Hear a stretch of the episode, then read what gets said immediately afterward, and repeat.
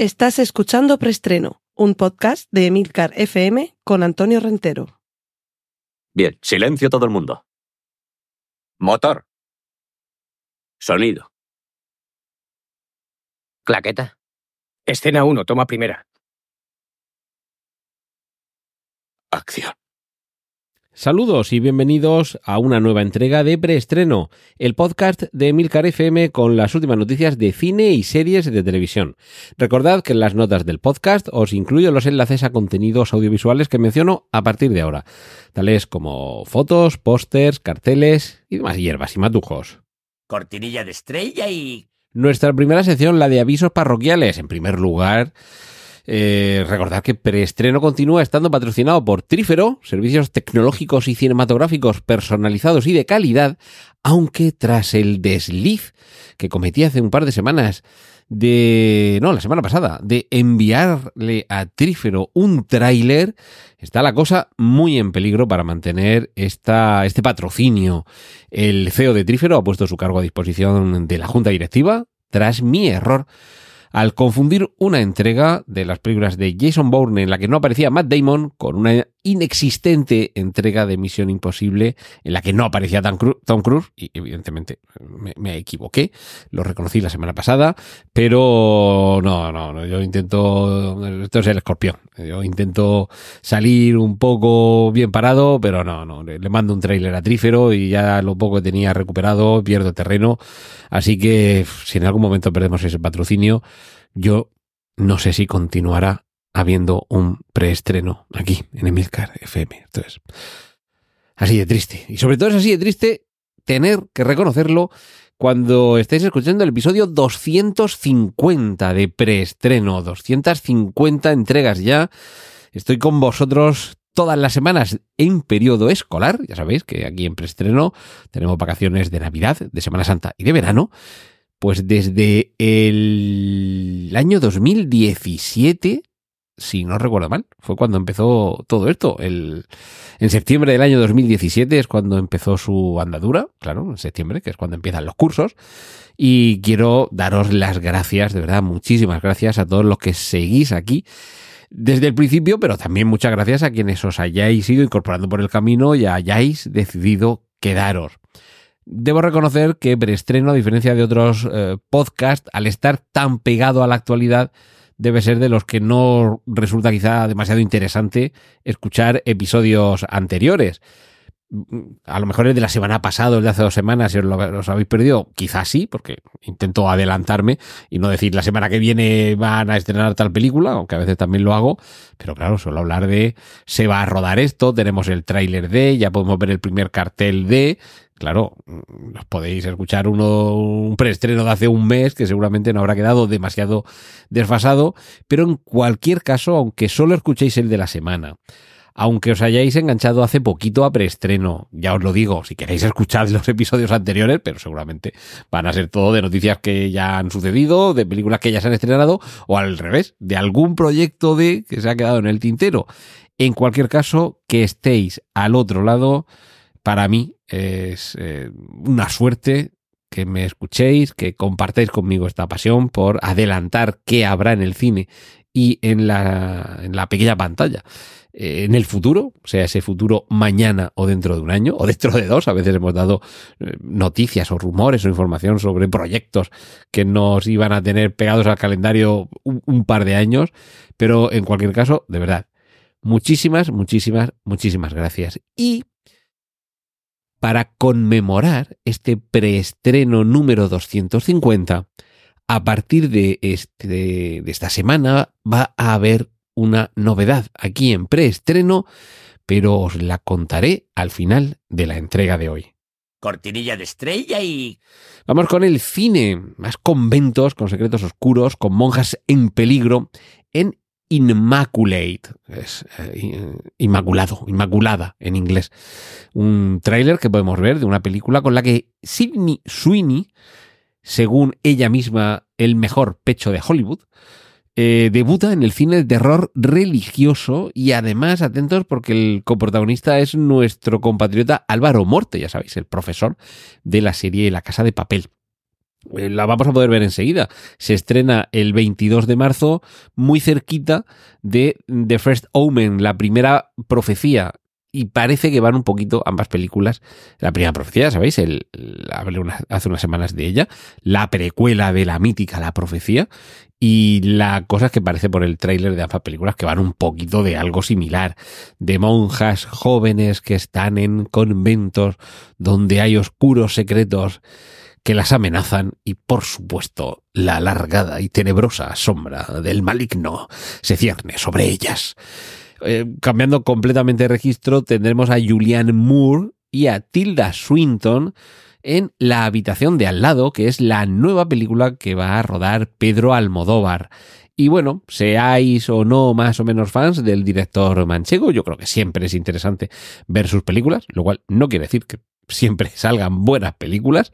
De hecho, yo os confieso que no soy nada fan de Pedro Almodóvar y mi película favorita de Almodóvar es La piel que habito, que para muchos es quizá de las menos almodovarianas de sus películas. A lo mejor por eso me gusta tanto y sobre todo porque me parece una película de terror espeluznante. Pues bien, las tendremos juntas estas dos grandes actrices, repito, Julianne Moore y Tilda Swinton, en la habitación de al lado. Y si queréis divertiros y pasároslo bien en el cine, por lo menos echadle un vistazo al tráiler montado con un ritmo que yo lo veo casi más cercano al grandísimo Edgar Wright que a otra cosa, el tráiler de The Ministry of Ungentlemanly Warfare. Creo que lo he pronunciado bien, y si no, que venga Juaniquilator y que me corrija, que tendrá toda la razón del mundo. Yo creo que esto se traduciría por el Ministerio de los Asuntos de Guerra. eh, mm, a ver, Gentleman, caballeroso, eh, perdón, caballero, Gentlemanly, caballerosamente o con caballerosidad, y Ungentlemanly, es un, un an que en inglés es equivalente a nuestra alfa privativa y aquí incido una vez más en lo que en, mi querido Paco Pérez Cartagena de Romanos y yo sabemos, que es que no pasa un día sin que el griego y el latín eh, estén en nuestras vidas, esa alfa privativa que niega el resto del término que viene a continuación, pues esto nos indicaría que es lo contrario de caballerosamente. Así que The Ministry of Ungentlemanly Warfare, yo creo que se debería traducir a algo así, de una manera más o menos literal, como el Ministerio de los Asuntos de Guerra poco caballerosos, o nada caballerosos, o descaballerosos, algo así. La cuestión es que estamos ante la nueva película de Guy Ritchie. El tráiler es divertidísimo, tiene un ritmo brutal en el que cada movimiento, cada golpe, cada disparo está perfectamente sincronizado con la música que suena en el tráiler, de la que no os voy a decir nada para que os llevéis la sorpresa y sobre todo por si no queréis saber nada del tráiler, que es lo que sucede si eres del, del equipo trífero. Y además tenemos a Henry Cavill o a Isa González, guapísimos ambos, que están excepcionales en este tráiler y de verdad tiene una pinta bárbara de película en la que con acción, con comedia y con una eh, trama inspirada en hechos reales, vamos a viajar temporalmente al momento de la Segunda Guerra Mundial en que el Imperio Británico tira de un recurso excepcional en forma de un grupo de personas, hay hombres y mujeres completamente atípico, completamente inesperado, para tratar de derrotar al enemigo nazi. Esto es muy por encima de Ministry of Ungentlemanly Warfare. Pero que esto es como decir que Harry Potter va de magia, ¿vale? O sea, me estoy quedando en la super superficie, en la espuma que mm, vuela sobre las olas de esta película. De verdad, echarle un vistazo, porque Guy Ritchie yo creo que lo va a volver a hacer. Nos va a volver a hacer pasar un buenísimo rato en el cine. Cortinilla de estrella y... Vamos a la sección de remake, secuelas, precuelas, spin-offs, triquiñuelas y demás, con el primer tráiler de Roadhouse. Que a alguno quizá le suene diciendo, esto no había una película que el título original era Roadhouse y que aquí en España se tituló De profesión duro y que estaba protagonizada por Patrick Swayze. Pues sí, efectivamente, tenemos el remake, se estrena el 21 de marzo en Prime Video, que ya hay, por un lado, quien está diciendo película innecesaria. Por otro lado, hay quien está diciendo, yo esta película la quiero ver en, pantalla grande en cine. Y el trailer ya nos augura que va a ser una macarrada a la altura de la original. Y en este caso, con la sorpresa de quién es el protagonista, que es Jake Gyllenhaal, que hereda el papel de Patrick Swayze. A ver, quizás no sea tan estilizado, tan grácil, porque recordemos que además Patrick Swayze bailaba de maravilla. Recordemos Dirty Dancing. Eh, pero vamos, Jake Gyllenhaal, si os acordáis de Prince of Persia, por ejemplo, el tío está cañón, está duro como una tabla y yo creo que sí que le pega mucho este papel un poquito socarrón, un poquito macarra, del, eh, del que se tiene que encargar de llevar la seguridad del acceso a un club de blues. Y, o sea, perdón, un club de blues, quiero decir, un bar en el que hay un escenario donde suele haber eh, actuaciones musicales de este grandísimo eh, género musical. Y como de vez en cuando se organizan allí pollos importantes, la dueña le contrata para que se encargue de controlar un poquito el acceso. Por supuesto, no tardará en haber mm, un conflicto con un personaje potente de la zona que quiere hacer su voluntad allí y se las va a ver tiesas. Primero sus secuaces y lacayos y después el propio manda más con el propio personaje al que interpreta Jake Gyllenhaal. A ver, la película original era una auténtica macarrada, pero te lo pasabas divinamente viendo ese reparto generoso, por qué no decirlo, de guantazos, patadas, golpes y, y, y demás contundencias. Hay algunos momentos de humor que lo sabía en la primera y por lo menos aquí en el trailer ya se nos muestra alguno, con lo cual vemos que no se han tomado en serio a sí mismos, que es lo que hacía un poquito la original, quizá aquí un poquito más. Y yo creo que esta una película despreocupada para verla con, pues yo voy a decir con unas birras y unos amigos, que es el el lugar común en el que se suele en ocasiones recurrir para este tipo de películas en las que tampoco esperes que esté en la lista de Sight and Sound. No le iba a quitar el puesto a la película de Chantal Ackerman de Jan Dielman, no sé cuántos ruede comer, no sé, 1080 Bruselas. No, no va a estar nunca en esa lista, pero seguramente nos lo vamos a pasar muy bien viendo, insisto, esta macarrada. Y con lo que seguro que vamos a disfrutar como enanos en el cine es con Gru 4, cuyo tráiler ya tenemos. Ya en el tráiler hay algunos momentos que te hacen soltar la carcajada. Y bueno, quizá a alguno le pueda resultar un poquito extraño que siendo las, eh, las sobrinas, estas, las niñas que viven con Gru exactamente iguales que en, las anteriores entregas, ahora Gru ya es- está felizmente emparejado y además tiene una hija. Entonces, aquí, ¿qué pasa? Que el tiempo pasa para el bebé, pero las otras niñas no crecen, están exactamente igual. Nos da igual, no nos importa. Salen los Minions, sale Gru y la dobla Florentino Fernández. Entonces, ¿para qué queremos más? Pues tenemos el tráiler y disfrutaremos cuando llegue a los cines Gru 4. Cortinilla de estrella y... Vamos con la sección de series. Y atentos porque ya hay póster y tráiler de la tercera, si no recuerdo mal, creo que es la tercera, pero en cualquier caso, última temporada de Star Wars The Bad Batch. Que yo siempre me pregunto por qué no tradujeron The Bad Batch como el lote malote, porque es que es lo que le pega. Eh, atentos porque aquí parece que ya nos ponemos un poquito más serios, el- se masca la tragedia. Y yo creo que para los fans de la sección de series de animación del universo Star Wars, esta es una serie a la que se le tiene mucho cariño. No porque sea mejor que Rebels, por ejemplo, que está muy bien, o que las distintas eh, etapas de Clone Wars, pero quizá sí que es más regular, mantiene un, nivel más equilibrado entre todos los episodios. Claro, por ejemplo, en las otras no pasa. Hay que reconocer que Rebels tiene algún episodio que flojea bastante y sobre todo de Clone Wars, sobre todo al principio, tiene algunos, eh, algunos episodios que incluso en cuestiones técnicas de la propia animación se ven demasiado toscos y que al final mm, en internet hay múltiples listas que si no conocéis estas series, eh, no las habéis visto o habéis visto algún episodio suelto, en internet hay listas en las que te clasifican los mejores episodios, los que puedes prescindir, porque a lo mejor la historia eh, te cuentan algo que en ese episodio hay planteamiento nudo y desenlace, pero no tiene más incidencia en el resto de la trama general, ni de toda la saga, ni de toda la serie. Y, yo creo que esto no pasa con, eh, con The Bad Batch, con la remesa mala. Por eso decía que eh, hubiera molado mucho más el lote malote. Y yo creo que esto va a terminar, va a terminar como una tragedia shakespeariana. Y, desde luego el trailer tiene buenísima pinta. Y atento, porque esto es tanto un, un- un anuncio como un no anuncio. Y es unas declaraciones de Larry David, ya sabéis, el de Curb Your Enthusiasm, que Juaniquí del Editor me corregirá si no lo he pronunciado bien.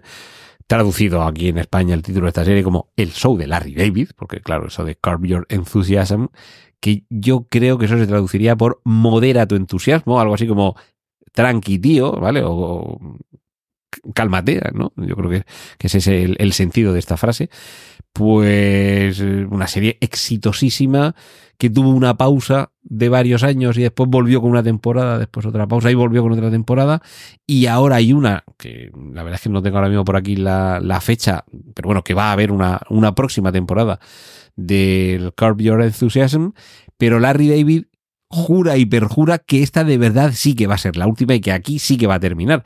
Algo que ya había dicho antes un par de veces, pero y aquí viene la diferencia, esta es la noticia realmente, y es, y abro comillas, lo dije antes, pero no tenía 76 años cuando lo dije, y cierro las comillas.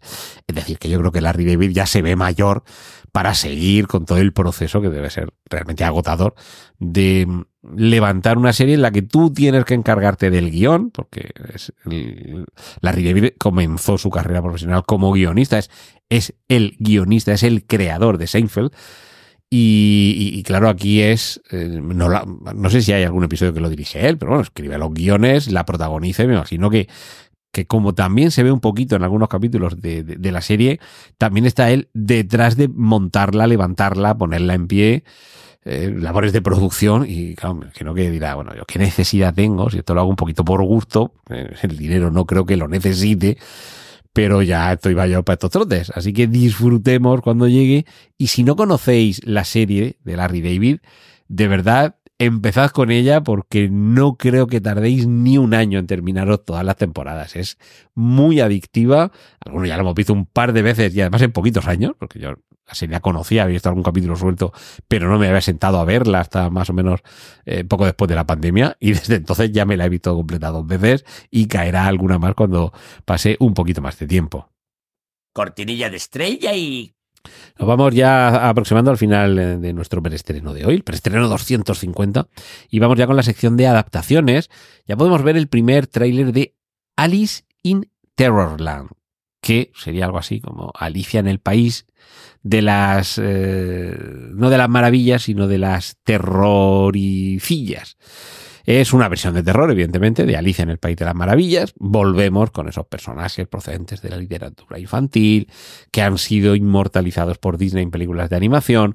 Y como ya hace más de 60, 70, 80 años, según los casos eh, de la legislación del lugar, en el que falleció el autor de la obra original, el caso de Luis Carroll, hace bastante más de, de esos años, pues hay quien dice, bueno, vamos a hacer una relectura sobre el personaje. En este caso, esa versión en terror de Alicia en el País de las Maravillas, Alice in Terrorland, veremos a una adolescente huérfana que se ve obligada a ir a vivir con su tía en una casa en mitad del bosque. Realmente esto casi suena un poquito más a Caperucita teniendo que, que internarse en el bosque para ir a ver a la abuelita. Y el problema es que al, alrededor de esa casa, en ese Terrorland, en ese, ese Terrorland, que, que seguramente será el bosque que hay alrededor de la casa, hay, hay algo oculto que acecha a Alicia. Así que vamos a ver qué es lo que nos propone esta relectura en clave de terror del personaje de Alicia de Luis Carroll. Nos falta todavía mucho tiempo, nos faltan muchos meses para que a final de año podamos ver Dune parte 2. Pero atentos porque ya hay un póster oficial y atentos también porque Denis Villeneuve, el director de esta nueva adaptación, dice que quiere que Mesías de Dune sea la tercera entrega con la que concluya su versión, su visión de la novela de Frank Herbert. Insiste en ello, algo que ya había comentado en alguna ocasión, pero ahora parece mm, cada vez más convencido, sobre todo por la facilidad con la que lo traslada cuando se le pregunta por ello, no, no lo deja un poco ahí en la duda, cada vez lo va afirmando y confirmando más. Y me imagino que ese, ese cierre de esta trilogía también dependerá un poco del éxito que tenga la segunda entrega de su adaptación de Dune, que yo intuyo que va a tener éxito. La primera lo tuvo, eh, a pesar de la sorpresa de algunos, en el pase en el que yo la vi en el cine hubo alguien que cuando terminó la película y pone fin de Dune parte 1. Y eso yo algunos digo, ¿cómo? Claro, esto es lo que pasa cuando vas al cine sin ver los trailers y sin escuchar preestreno para saber de qué van las películas y para que haya alguien que te diga, ojo, que es la primera parte, ¿eh? que como dice la suegra de Emilio Cano, Lord, Lord al líder, que esto no se pone, esto no se queda así, que esto luego se hincha. Pues aquí lo mismo, que Dune no se queda aquí, que luego hay por lo menos una segunda parte y esperemos que una tercera. Y eh, me despido en esta sección de adaptaciones dejándoos el enlace al teaser de la serie, por supuesto, de animación en CBS de Among Us. Ese juego en el que hay una serie como de astronautas. Es un poco la versión minion de los astronautas por su, por su aspecto, por esa especie como de gafas de buceo que llevan que me imagino que habréis jugado, que hay una serie de personajes en una nave espacial, y como decía Gil en aquel célebre monólogo, alguien ha matado a alguien, alguien es un asesino, y hay que averiguar dentro de ese grupo, porque es para jugar en, grupo, de, dentro de ese grupo de participantes, quién ha sido el asesino. Pues ahora esto lo vamos a tener en formato serie de animación en CBS. Cortinilla de estrella y y sección de noticias muy rápidamente. Nolan ya solo va a hacer películas de grandísimo presupuesto, lo ha declarado esta semana. Y claro, la afirmación tiene todo su sentido, sobre todo porque él explica que debido a lo complicado que es poner en marcha una producción de cualquier tamaño y de cualquier escala, como suele decir siempre el grandísimo Rodrigo Cortés, el estado natural de una película es que nunca llegue a rodarse, si además es un proyecto grande, como suelen serlo habitualmente los de Christopher Nolan, eh, cuesta mucho más trabajo. Al mismo tiempo, si lo haces bien, lo habitual es que se trate de un proyecto que tiene un retorno de esa inversión bastante abultado. Vamos a hacer una producción que nos cuesta 10, lo que es rodarla en sí, la preproducción, la postproducción, es decir, tener la película terminada nos cuesta 10. Comunicar que existe esta película nos puede costar eh, dos y medio y llevarla a los... O sea, publicidad, anuncios, todo esto, dos y medio. Y que además llegue a los cines, o sea, el coste en sí de, de, distribuir esa película, de que no esté metida en una lata, en una, en una caja, en un laboratorio o en el estudio del productor o debajo de su cama, que llegue finalmente a los cines nos puede costar a lo mejor otros diez y medio. Es decir, que de 10 de producción, súmale 5 entre que la gente sepa que existe y que la gente puede ir a verla. Así por resumir mucho. Vale, pues de esos 15, eh, hay que recuperar por lo menos esos 15 para que lo que te ha gastado lo, recuperes y además un porcentaje, sobre todo el porcentaje que se queda el distribuidor. Es decir, que ya tienes que recuperar algo más de esos 15 porque el distribuidor también va a querer su parte de la taquilla. Hay que pagar impuestos, recordemos, y luego sobre todo al inversor que ha puesto uno, no le basta con que le devuelvas uno, porque para eso se lo queda en su casa. Tendrás que devolverle como mínimo algún interés que sea competitivo con el resto de inversiones que hay, desde la bolsa hasta las, eh, eh, las letras del tesoro y las obligaciones del Estado.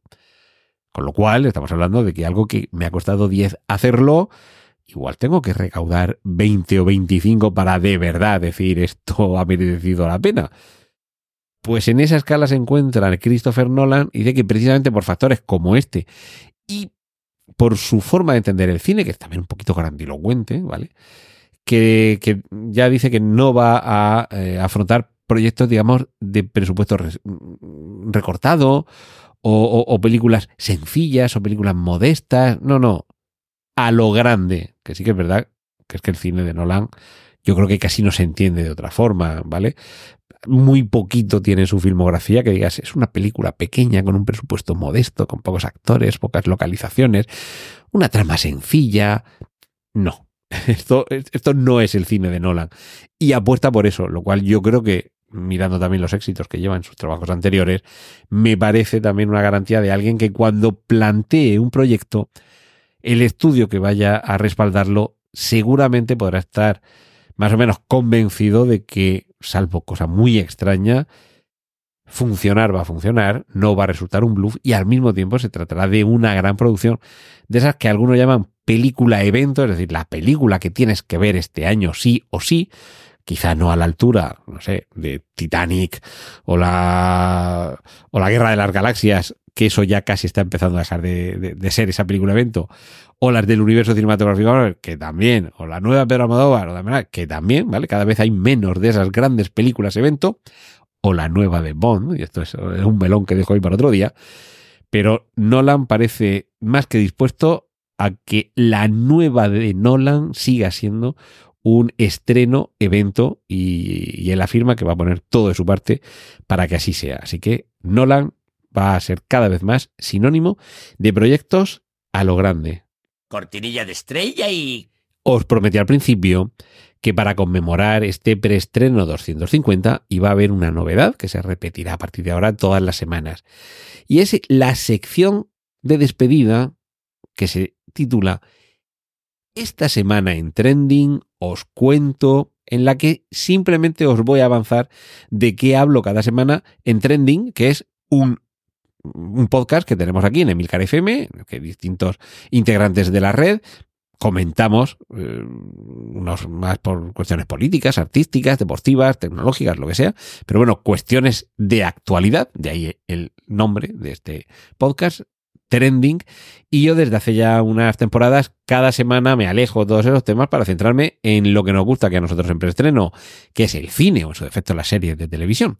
Así que, a partir de ahora, cada semana, aquí en la despedida de preestreno, os voy a poner aquí el anzulico de que os hablo esta semana en Trending, por si no conocéis el podcast, por si se os pasa, por si tenéis interés, o por si el tema nos interesa, bueno, pues ya sabéis que el resto de compañeros en Trending tendrán para vosotros contenidos interesantes y ya pues el mío cuando lleguéis y si es que nos interesa de lo que os hablo, lo pasáis. Pero aquí, por lo menos, os lo cuento y os llamo para que descarguéis Trending y, eh, bueno, disfrutéis eh, de lo que os tenga yo que contar y el resto de mis compañeros. Así que, esta semana eh, en, a ver, empiezo.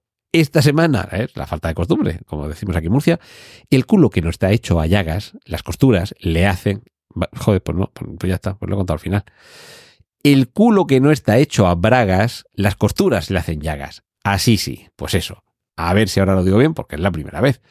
Esta semana, en Trending, aquí en Emilcar FM, os hablo de la falta de previsión y del rodaje de nuevas secuencias para Capitán América 4. Pero no os lo cuento aquí, os lo cuento en Trending aquí en Emilcar FM.